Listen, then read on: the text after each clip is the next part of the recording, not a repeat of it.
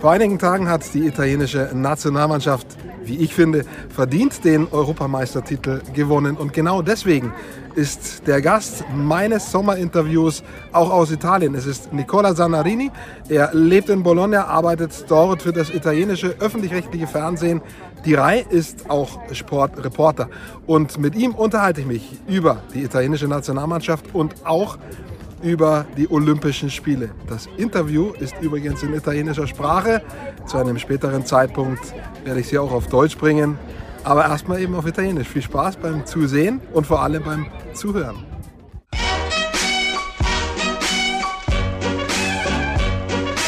Mi fa piacere che posso salutare Nicola Zanarini, ho conosciuto lui a Bressanone tre anni fa quando eh, la squadra di Norimberga giocava a Bressanone contro Bologna e questo è il suo posto, Bologna. Nicola, cosa fai a Bologna? Tu lavori per la RAI, ma cosa fai? Solamente sport o anche altre cose? Intanto ciao a tutti, no, non solamente sport, prevalentemente sport che è la mia passione, si vede forse anche dalla cravatta rosso-blu che insomma la squadra della mia città, il Bologna, è nel mio cuore, anche se chiaramente eh, sono un professionista, un giornalista professionista e cerco di non farlo vedere, però è anche abbastanza impossibile nascondere troppo le proprie passioni, eh, ma è giusto limitarsi, eh, ad esempio se vogliamo parlare dei giornalisti tifosi che in Italia sono un po' troppi, magari lascio a te la, l'eventualità di, di, una domanda su questo, mi occupo di sport, di eh, radiocronache soprattutto, calcio, basket, eh, pallavolo, tanti, tanti sport.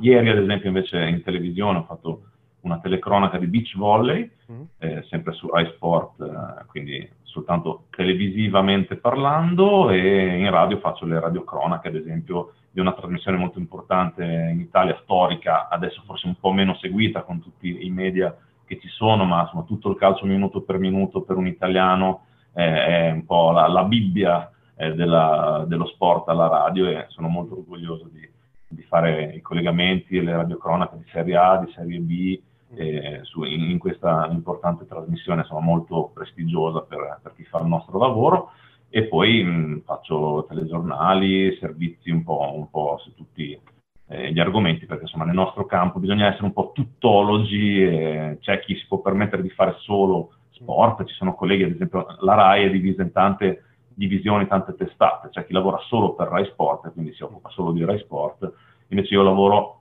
una testata giornalistica regionale eh, che si occupa soprattutto della regione Emilia-Romagna, quindi da eh, eh, Rimini a Piacenza, quindi dalla, dalla, Romagna quasi fino alla Lombardia, mi occupo di, di questioni locali e di questioni nazionali, eh, perché insomma la RAI è una, una, testata chiaramente nazionale con tante sedi, tra cui quella di, di Bologna, da dove vi sto parlando.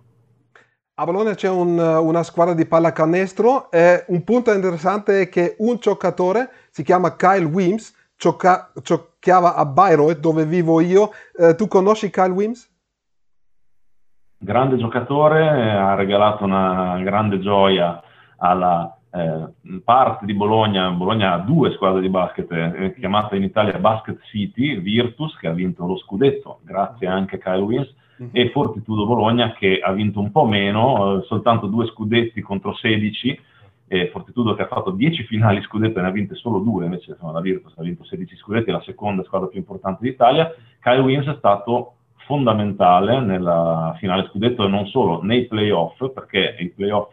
sono cominciati con Kyle Wins infortunato, quindi non poteva giocare eh, per, per, la Virtus e la Virtus faceva più fatica. Appena è tornato lui, è rientrato in forma, aveva un problema muscolare, la Virtus ha cominciato a giocare anche bene, a vincere e a giocare bene e lui è un giocatore all around, proprio completo, a 360 gradi, sa difendere, come avrai visto anche tu dire quando giocava a Bayreuth,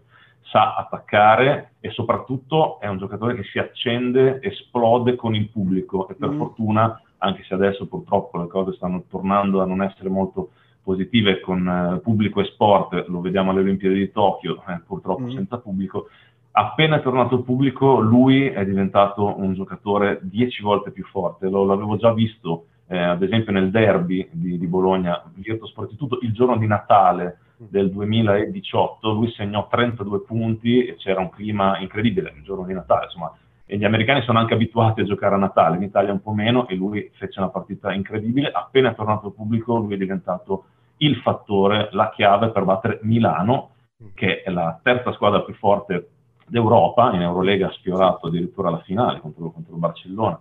eh, ha perso proprio negli ultimi secondi, e quindi la Virtus incredibilmente ha vinto lo scudetto dopo 20 anni, esattamente 20 anni, 20 anni fa eh, fu l'anno del triplete addirittura, quindi Eurolega, scudetto, Coppa Italia e Kyle Wins è stato eccezionale e eh, anche rinnovato il contratto, è rimasto, rimarrà a giocare alla Virtus eh, e ci sarà molto bisogno mm. eh, di lui perché Milano sta di nuovo facendo una squadra fortissima per, per cercare di tornare a vincere dopo una, una, grande sorpresa perché la finale è stata vinta dalla Virtus Bologna 4-0 e nessuno avrebbe mai potuto immaginare questo, è stata una sorpresa molto molto grande come la qualificazione dell'Italia alle Olimpiadi vincendo a Belgrado contro la Serbia di Milos Teodosic che è un altro grande campione che per fortuna continuerà a giocare alla Virtus anche l'anno prossimo.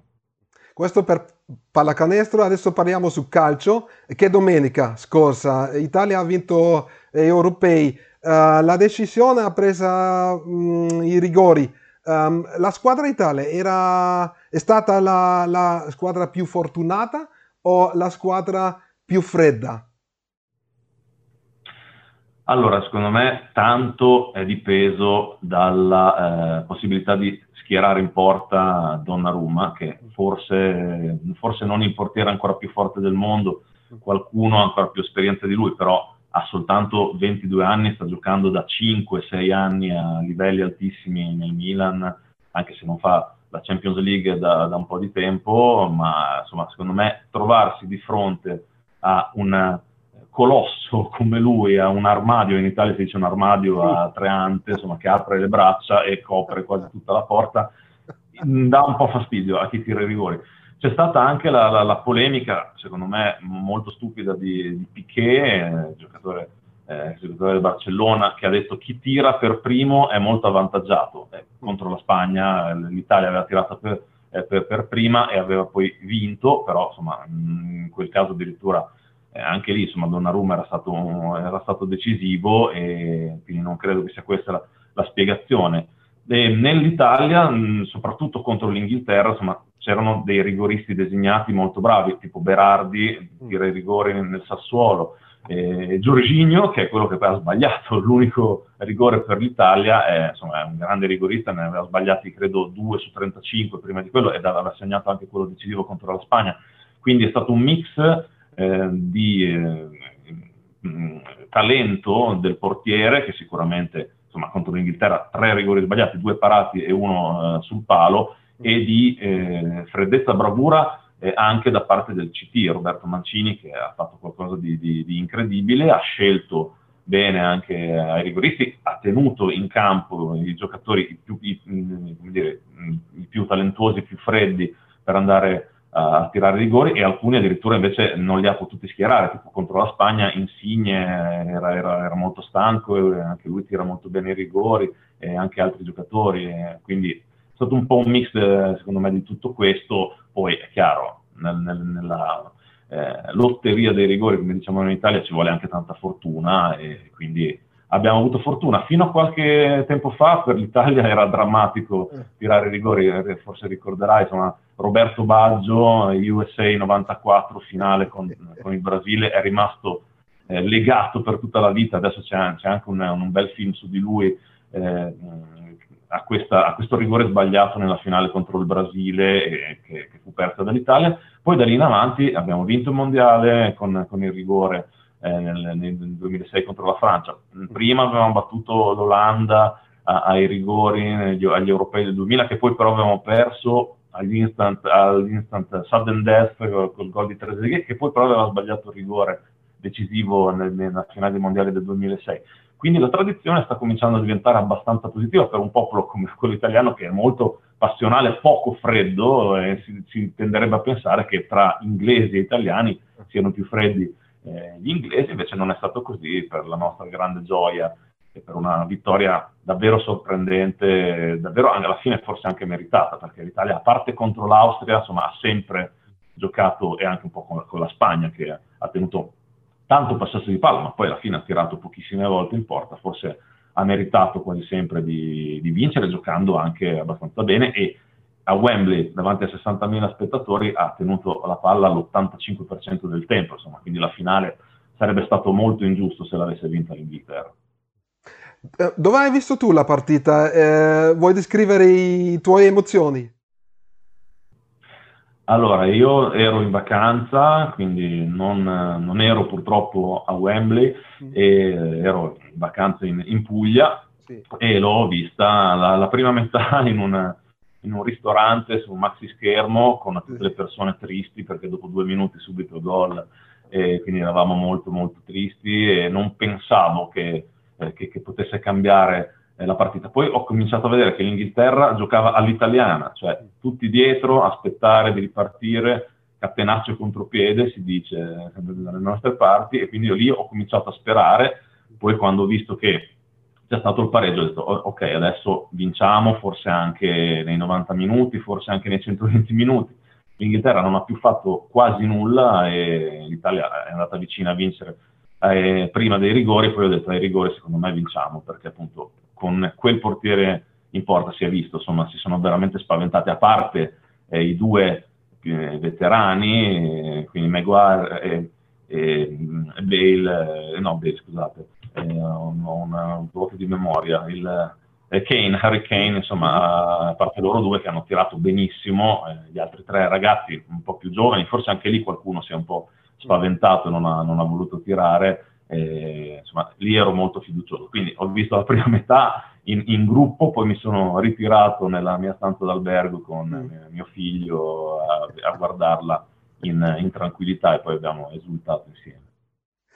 Ma pensando come è andato tutto il torneo, per me eh, italiani meritavano il titolo di trionfo. Uh, che cosa ne pensi tu?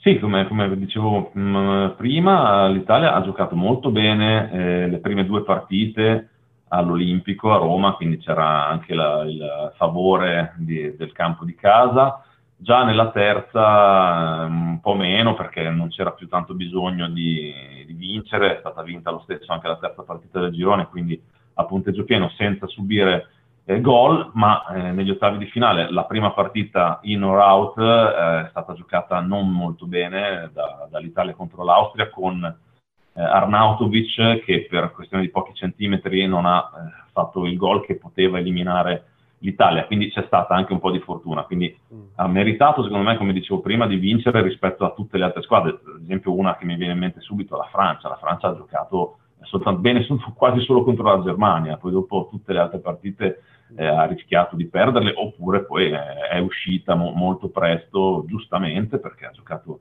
eh, molto male. Quindi dicevo, Italia ha giocato eh, molto bene con un calcio offensivo, tanto possesso palla ma tanti tiri, la squadra che ha tirato di più eh, nell'europeo con tanti giocatori offensivi eh, non soltanto in attacco ma anche difensori, insomma ha segnato Bonucci il, il gol più importante in finale, aveva fatto gol anche Chiellini, poi ha annullato, insomma mm una eh, cooperativa del gol, tanti giocatori possono segnare in Italia, non c'è solo un Lewandowski o un Morata o un qualcuno su cui si concentra la squadra, quindi è una squadra molto completa eh, mm. che costruisce, costruisce, il gioco eh, in, in, tanti modi e quindi ha meritato, ha meritato secondo me di, eh, di vincere il mondiale, l'europeo, anche se contro l'Austria lì veramente abbiamo rischiato tanto e Arnautovic che dovrebbe venire a giocare a Bologna ha fatto vedere eh, davvero i sorci verdi, come si dice, insomma ha fatto impazzire sia Chiellini che, che, Bonucci, quindi lì c'è stata un po' di fortuna perché poi c'era anche un possibile rigore, insomma contro l'Austria abbiamo giocato male, poi nei, nei, nei supplementari invece è cambiato tutto. Parliamo sui motivi che hanno portato, portato il, eh, il trionfo, il successo eh, il fattore Mancini, per esempio, o Bonucci Chiellini, o anche forza interiore. Io ho sentito, io ho visto, quando ho visto la squadra italiana, io ho visto questa forza nei occhi. Uh, cos'erano i mo- quali motivi portavano uh, il successo?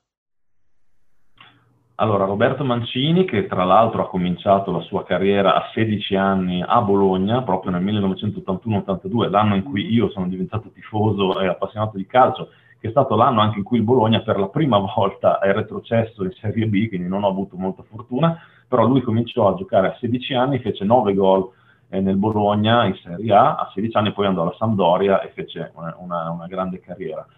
ed è un grande allenatore perché eh, ha vinto ovunque è andato, ad esempio ha riportato eh, lo scudetto alla Premier League al Manchester City dopo eh, tanti anni di attesa e l'Italia, lo ricordiamo tutti, veniva dalla debacle incredibile, dal caporetto Waterloo, chiamiamola come vogliamo, la mancata eliminazione, la mancata qualificazione ai mondiali con il CT precedente Ventura dopo 50 eh, anni, insomma, quindi eravamo proprio nel punto più basso della nostra storia da 50 anni e lui ha ripreso questa squadra, ha, l'ha mh, amalgamata, ha dato eh, di nuovo un gioco, un'identità, appunto come dicevo prima, tenere tanto la palla, ma non come la Spagna, tiki-taka e basta. Eh, insomma, tirare, mh, tirare, spesso in porta, eh, un, un, CT molto eh, motivazionale, sa, sa, motivare tanto i giocatori, sa anche tranquillizzarli, eh, non ha mai eh,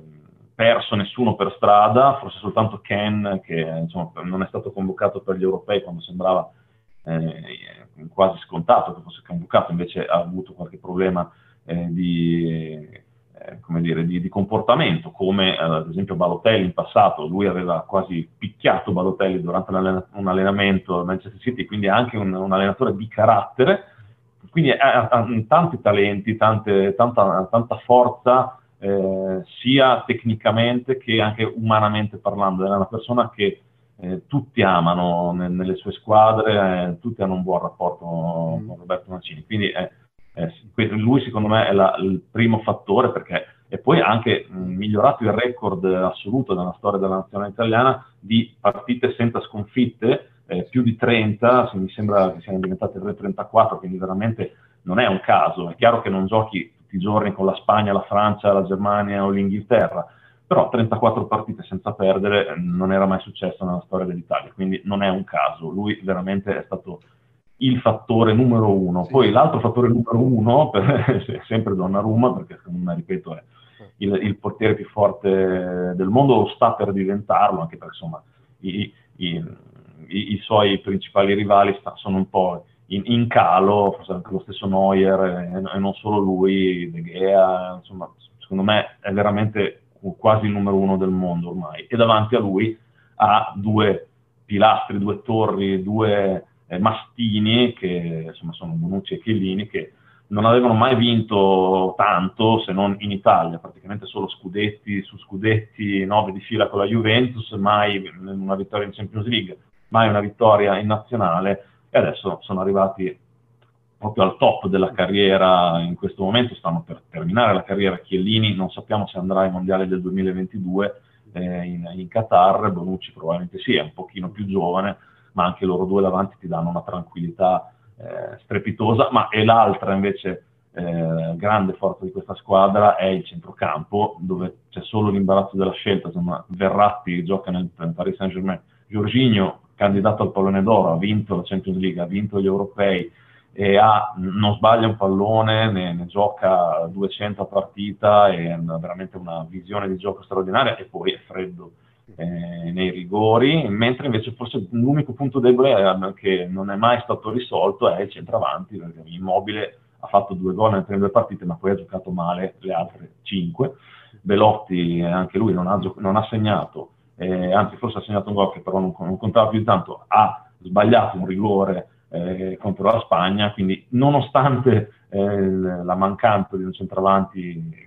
mh, mm, vero, come dire, c'era un centravanti però ha giocato davvero molto male immobile, l'Italia con la forza delle fasce, ad esempio Spinazzola, che poi si è fatto anche male, quindi arrivando dalle fasce, eh, costruendo tanto gioco in velocità e poi con insigne e, Chiesa era davvero una squadra molto difficilmente prevedibile, eh, perché magari prima o poi il tiki-taka lo riesce a, a, interrompere, ma una squadra che costruisce gioco da Bonucci, ad esempio, che è molto bravo nei, nei lanci lunghi, o dalle fasce, o da Giorginio, o da Verratti, eh, o dal, da, dalla destra o dalla sinistra con Chiesa Insigne era veramente molto difficile secondo me difendere contro una squadra che poi ha anche difeso molto bene, quindi completa direi come, come squadra, come nazionale. Beh, gli anziani, Bonucci, Chiellini,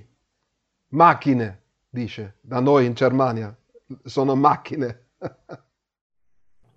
sì, macchine da, da guerra sportiva, sì, eh, pronti a tutto, sempre, sempre molto grintosi. E, infatti quando Chiellini si è fatto male eh, nel, nel, nel, girone io ho avuto, ho avuto, un po' paura, poi ha, ha, recuperato in tempo e anche Giorginio sembrava che si fosse fatto male, senza Giorginio e Chiellini secondo me non, non, non si vinceva questa, eh, questa competizione perché appunto serve anche tanta esperienza a livello internazionale e questi giocatori ce l'avevano. Era anche un bel mix di giovani come Chiesa che non aveva mai giocato sostanzialmente, eh, se non eh, appunto in Champions League con, con, la Juve, ma non era titolare, ha giocato, ha giocato poco, invece ha fatto due gol a Wembley in due partite diverse e anche nella finale è andato vicino a segnare l'Inghilterra. Quindi un bel mix di esperienza, gioventù, freschezza talento, insomma c'era veramente tutto al posto giusto e a così poco tempo invece da una delusione come quella de- dei mondiali a cui l'Italia non ha partecipato. Quindi un miracolo sportivo un po' come quello della Virtus nel, nel basket a Bologna. È un cliché, ma il stile italiano è uh, organizzare la difesa, catenaccio. Adesso il stile moderno, possessione di palla, contrattacco, uh, velocità, uh, queste cose, ha cambiato qualcosa? Il fattore Mancini anche? Sì, eh, come, come, dicevo, perché appunto Italia-Inghilterra, se la guarda un alieno, dice l'Italia, eh, quella con la maglia bianca, eh, l'Inghilterra quella con la maglia azzurra, perché sembrava veramente appunto l'Inghilterra, sembrava che giocasse all'italiana e ha giocato all'italiana almeno quella partita. Invece l'Italia ha giocato alla spagnola, eh, tenendo la palla l'80% più eh, del tempo, tirando tante volte, pur partendo da un handicap di, di un gol. Quindi sì, sono, sono, sono d'accordo, insomma è, una, è, una, è, un'Italia che non gioca all'italiana, poi sa anche giocare all'italiana quando c'è bisogno di difendere, di, mm. eh, di usare anche le maniere forti come Chiellini eh, nella, nella, finale quando ha preso per il collo Saccasma è stata una cosa anche un po' eccessiva e forse poteva quasi meritare l'espulsione, anche Giorginio eh, ha, sfiorato l'espulsione, anche lì sarebbe forse cambiato qualcosa. Però sì, c'è stata un po' di fortuna in questo. Però sì, come ribadisco, è un'Italia che non gioca all'italiana non aspetta l'avversario, ma cerca di aggredirlo. Ha giocato all'italiana sì con la Spagna, con la Spagna effettivamente. E quindi è una squadra che sa anche cambiare stile, registro a seconda della, de, dell'avversario e questa è un'altra grande forza eh, che, che, che, deve avere un allenatore, cioè sapere cambiare tattica a partita in corso o di partita in partita e lo abbiamo visto insomma, con la Spagna in un modo, con l'Inghilterra in un modo completamente opposto. Ma cosa significa il titolo per il calcio italiano? Eh, che non ha vinto niente negli ultimi anni né la nazionale né i, le club, eh, come Juve, Inter, Milan, negli ultimi 10-15 anni non hanno vinto niente. Cosa significa adesso per il calcio italiano? è una grande iniezione di fiducia eh, dopo appunto la, la, delusione della mancata partecipazione ai mondiali. Sono passati 15 anni comunque dalla vittoria nei mondiali ne, nella tua Germania, che però sembrava eh, lontana un secolo, 150 anni, perché nel frattempo eh, l'Italia si è impoverita, soprattutto eh, a livello di club, quindi una Juventus molto forte in Italia senza avversari, adesso l'Inter sta un po' crescendo anche se ha problemi economici, Antonio Conte è andato via eh, perché appunto non, non, gli avrebbero confermato tutta la squadra, la proprietà cinese, quindi eh, una, un'Italia con dei club sempre più deboli a livello internazionale, l'unica sostanzialmente la Juventus che dopo il triplete insomma, di, di Mourinho all'Inter eh, c'è stata quasi solo la Juventus in, in, Europa, ha fatto anche delle finali, le, le ha perse contro, contro il Barcellona, contro il Real. E, e quindi è un calcio che si sta ricostruendo um, anche con la questione del, del, fair play finanziario, anche il Milan ha avuto problemi, eh, l'Inter stessa. Eh, sì, è un calcio che, che, aveva bisogno di ricostruirsi sia dal punto di vista economico, ma un po' in tutta Europa questo sta succedendo, insomma anche in Spagna eh, hanno avuto e hanno problemi seri eh, di, di, bilanci, di fair play finanziario e una, un, sì, una, un, un'Italia a livello di, di nazionale che eh, appunto ha avuto eh, una,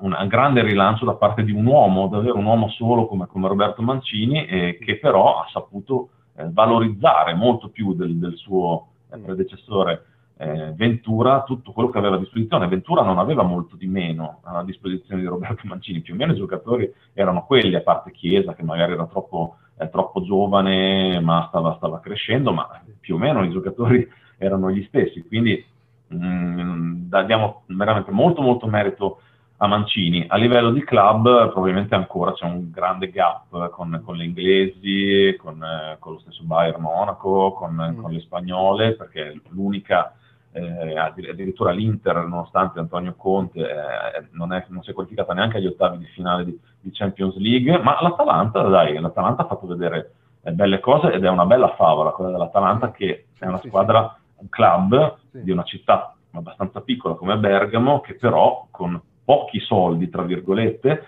ehm, è riuscita ad arrivare in, in, semifinale, quasi in finale del Champions League l'anno scorso. Non, non dimentichiamoci che c'è questa eh, incredibile favola eh, dell'Atalanta che deve tutto alla, ai, ai, giovani, alla, alla sua eh, cantera che è a Zingonia vicino, vicino, a Bergamo, da dove sono nati tantissimi giocatori, insomma, da Montolivo a tutti quelli di Spinazzola, eh, tantissimi giocatori della nazionale italiana sono, sono nati mm. eh, a Bergamo e cresciuti a Bergamo e quindi da lì bisogna ripartire, dalla eh, rifondazione del, dei settori giovanili, sono molto, troppo poche le squadre in Italia che hanno un settore giovanile importante e l'Atalanta è un grande modello, il Sassuolo è anche un altro sì. grande modello, ha scoperto Berardi e Raspadori che mm, di Bologna eh, come me in un torneo giovanile e sono adesso Berardi e Raspadori e Locatelli che è stato strappato al Milan valgono 150 milioni in tre e la, la, il Sassuolo non, non, ha pagato praticamente nulla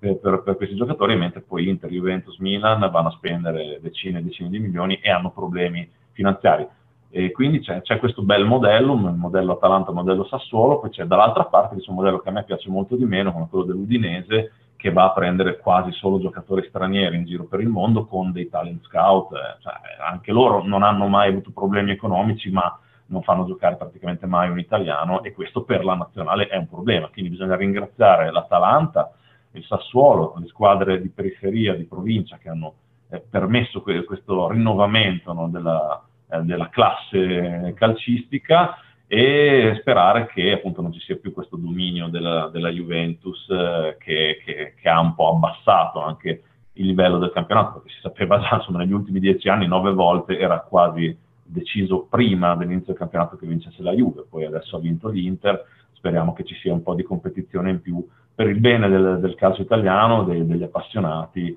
eh, insomma anche, anche, di noi addetti ai lavori, perché raccontare sempre solo Juventus, Juventus è noioso. Questo è il settore sport e calcio e cosa significa per la nazione, per voi italiani, eh, italiani dopo l'anni di depressione, di crisi economici, corona, pandemia, queste cose, cosa significa per la nazione, per voi italiani, il trionfo? È una, un, ritrovare molto orgoglio di essere italiani. Il nostro Presidente del Consiglio Draghi ha detto io sono sempre stato orgoglioso di essere italiano, ma adesso forse lo sono anche un po' di più perché mh, stiamo reagendo abbastanza bene. Appunto, eh, la, la, pandemia, il Covid-19 è arrivato prima di tutti in, in Europa e da noi, insomma in Italia abbiamo dovuto fare un po' i, eh, le cavie di questa situazione, eh, l'abbiamo vissuta anche vicino dove, sto, dove, vivo io, mm, a Piacenza, Milano, Bergamo stessa, la, la città dell'Atalanta, abbiamo vissuto l'inizio della, della, pandemia europea, è stato molto difficile e anche altre nazioni hanno studiato e seguito l'esempio di, di, di quello che è stato fatto eh, in Italia e quindi eh, da questa tragedia stiamo uscendo, anche se non è purtroppo ancora finta, abbastanza bene con una, una, ripresa, una ripresa veloce anche appunto di, di orgoglio, di eh, fiducia nella, in una popolazione che ha tanti difetti ma anche tante risorse, è il paese più bello del mondo forse e anche il, il paese più problematico del mondo perché abbiamo tante risorse e pochissime eh, capacità di, eh, di, gestirle, però ad esempio con questo eh, Presidente del Consiglio che è molto stimato in Europa, Mario Draghi, insomma ex Presidente della Banca Centrale Europea, forse abbiamo avuto anche quel credit, quel bonus di, eh, di credibilità europea e, mondiale che ci ha permesso eh, di, di, uscire dalla, dalla, crisi economica più velocemente di quello, di quello che pensavamo, eh, perché comunque l'Italia insomma, ha un debito eh, incredibile che resta lì e ogni bambino che nasce ha 35 mila euro di debito dal primo giorno della, della, sua vita, quindi restano dei problemi strutturali. Però appunto un po' con eh, la gestione della, della, della pandemia, eh, l'orgoglio per, per eh, gli infermieri, i medici, tutti quelli che hanno, che hanno contribuito, un po' con eh, una, una, situazione politica eh, gestita bene dal presidente Mattarella, che è stato mo- molto felice di essere a Wembley qualche, qualche giorno fa alla finale ed è molto amato in Italia, e un po' anche con questo, con questo nuovo presidente del Consiglio che ha messo un po' in, al governo tutti i partiti tranne uno e quindi ha responsabilizzato tutti, insomma la nazione si è unita effettivamente eh, abbastanza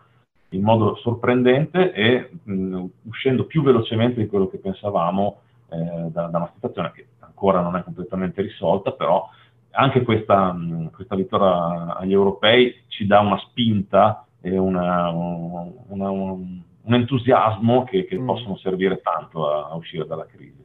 Ottimismo torna ancora, possiamo dire, quasi. Sì, in questo periodo mm, sento sì, chiaramente siamo an- ancora un po' preoccupati da questa variante Delta e dal fatto di non poter vivere tra un'estate ancora, ancora tranquilla, però eh, sì, questo, questo, questa vittoria ha dato, ha dato una, un entusiasmo incredibile e poi insomma per adesso, mh, toccando ferro, insomma, le, i, i, contagi stanno risalendo, però i, i vaccini eh, ci stanno aiutando a non, a non, riempire gli ospedali e comunque eh, abbiamo visto che anche abbiamo un sistema sanitario che funziona bene, uh, non magari in tutta Italia, però in tante parti d'Italia ha funzionato molto bene ed è aperto eh, a tutti. E, insomma, so, sono cose che eh, sono molto importanti pensando all'Obama Care che Trump voleva smantellare, adesso stiamo, stiamo, parlando di politica e di sanità, un, mi sto un po' allargando, però sono contento di essere italiano da quel punto di vista, cioè tutti possono essere curati, tutti sono stati curati nel miglior modo possibile, non conoscendo questa malattia. E adesso che la conosciamo un po' di più e che siamo più eh, entusiasti per tanti motivi, fa un po' meno paura, anche se eh, non, è, non è ancora finita. Alla fine saltiamo uh, un momento ai giochi olimpici uh, che iniziano fra poco, fra pochi giorni. Eh, tu segui eh, olimpici e anche gli italiani, tra virgolette, hanno interesse in giochi olimpici? Sì, moltissimo interesse, appunto soprattutto adesso che è tornata un po' di, di, di, di passione, di entusiasmo per, per, lo sport. Durante le Olimpiadi noi parliamo in Italia di calcio e sport minori, cioè solo praticamente il calcio, il biocalcio e, mm. e questi piccoli sport minori che però durante le Olimpiadi diventano... Sì. Eh. Però durante le Olimpiadi diventano importanti perché l'oro, un oro nel calcio vale come un oro nella scherma o nella canoa o in qualsiasi altra disciplina e il calcio tra l'altro italiano non è alle Olimpiadi e questo mh, mm, eh, ci, ci, fa molto male perché eh, potevamo qualificarci tra l'altro con l'Under 21 molto forte, con tanti mm. giocatori forti che hanno giocato anche a Bologna, hanno battuto la Spagna eh, nel girone tre, per 3 a 1 proprio a Bologna e poi dopo non sono riusciti a qualificarsi con un CT che eh, di Biagio che eh, ha fatto il contrario di Mancini, e proprio ha sprecato tutto quello che aveva a sua disposizione. Quindi questo è un peccato, però abbiamo ad esempio il basket che si è qualificato proprio in, in modo incredibile in casa di Teodosic contro la Serbia e poi tantissimi eh, atleti in, individuali come nel, nel, nuoto, ad esempio c'è Paltrinieri che è, Mm. vive, è nato qua vicino a Bologna, a Carpi, che è uno dei nuotatori più forti eh, del, del, mondo, e mm, tantissime, appunto la, la, la, scherma e tantissimi altri sport. Nel tennis purtroppo non ci sarà Berrettini, che era appena arrivato nella finale a Wimbledon, quindi è stata una giornata incredibile. Wembley Wimbledon con uh, l'Italia che, che, che, ha vinto gli europei e Berrettini, primo italiano nella storia della finale di Wimbledon. Quindi è un, uno sport che sta vivendo questo, questo, entusiasmo non solo nel, nel mondo de, del calcio e quindi sì, sicuramente gli italiani seguiranno con tanta passione le Olimpiadi. È la, il record, c'è il record di atleti partecipanti quest'anno eh, a Tokyo, purtroppo senza pubblico, però non erano mai stati così tanti, sono eh, più di 360 eh, atleti azzurri eh, a Tokyo e quindi sì, è davvero un momento magico per, per lo sport italiano e vediamo se, eh, se raccoglieranno tante, tante medaglie quante, quante, speriamo, però sì, sicuramente c'è, c'è tanto interesse, e non solo per il calcio, e anche io sono molto contento perché eh, il calcio è troppo importante in Italia e io sono molto appassionato anche di basket, pallavolo dove l'Italia non ha mai vinto l'oro alle Olimpiadi e ci proverà eh, questa, questa, volta, o tutti gli altri sport di squadra o, o non di squadra minori che eh, hanno eh, importanza in questi giochi. Ad esempio una delle due portabandiera della, dell'Italia è una bolognese che eh, tira, tira volo, eh, ha vinto l'oro a Rio eh, anzi no, a Londra, Londra 2016 nel tiro, nel tiro volo si chiama Jessica Rossi e di Bologna è un altro grande orgoglio e quindi anche questa decisione di, di far diventare portabandiera sia una donna, lei, che Elia Viviani, che è un ciclista, eh, significa appunto che gli sport minori, tra virgolette, sono, sono, sono, molto importanti, così come lo è la parità di genere, quindi sono addirittura più le donne degli uomini a partecipare alle Olimpiadi eh, a Tokyo e anche questo insomma, è un bel segnale, anche lo sport femminile è diventato molto molto più, più, più importante, più seguito eh, eh, negli, ultimi, negli, ultimi, anni e anche questo insomma, è, una, è, un bel segnale di speranza. Perché la pandemia i spettatori non possono entrare nelle arene, eh, vuol dire che questi, questi giochi sono giochi senza emozioni? Eh, è una bella domanda. Secondo eh. me sono giochi, come dicevo prima all'inizio per, sul, su Kyle Wims, è tutta un'altra cosa giocare eh, a basket davanti a 6.000, 10.000 persone o davanti a, ai tuoi eh, compagni e i dirigenti e basta. Secondo me sono, sono Olimpiadi falsate, ma mh, per colpa di nessuno, perché se la situazione fosse migliorata più velocemente eh, avrebbero potuto essere Olimpiadi con il pubblico. Non è ancora purtroppo il tempo, addirittura si, si continua a parlare di, di rinviarle o di, o, di, o di, cancellarle, anche se ormai mi sembra, mi sembra, troppo tardi, anche se ci sono dei casi di Covid tra, tra gli atleti. Sono Olimpiadi dove ad esempio tu puoi vincere una medaglia perché il tuo concorrente rivale più forte ha il Covid, quindi non è, non è diciamo che non c'è proprio una equità e una situazione mh, perfetta, però questa, questa, è la situazione, non si potevano secondo me ri, rinviare ancora e accetteremo quello, quello che verrà. E, purtroppo lo spirito olimpico è anche questo, insomma l'importante è partecipare, sarebbe importante anche vedere chi partecipa, ma non è possibile, quindi niente, andrà, andrà così, le seguiremo eh, da lontano. Io sinceramente sono abbastanza contento di non andare a Tokyo perché di, di vedere eh, questo spettacolo in una bolla con tanta paura, tante restrizioni, tante sì. sanzioni, non, non, non, sarebbe anche dal punto di vista professionale molto, molto piacevole. Siamo alla fine, arrivato. Grazie Nicola um, per un'intervista molto interessante della, pers- della, prospettiva italiana. Per me, per noi tedeschi, molto interessante. Um, tu, poi, tu mi hai dato uh, risposte molto interessanti. Grazie per te, grazie per il tuo tempo. Grazie a te Dirk, un saluto a tutti i tuoi appassionati web spettatori, non so come chiamarli. A presto. Grazie, eh, spero che ci vediamo presto. Ciao. Volentieri.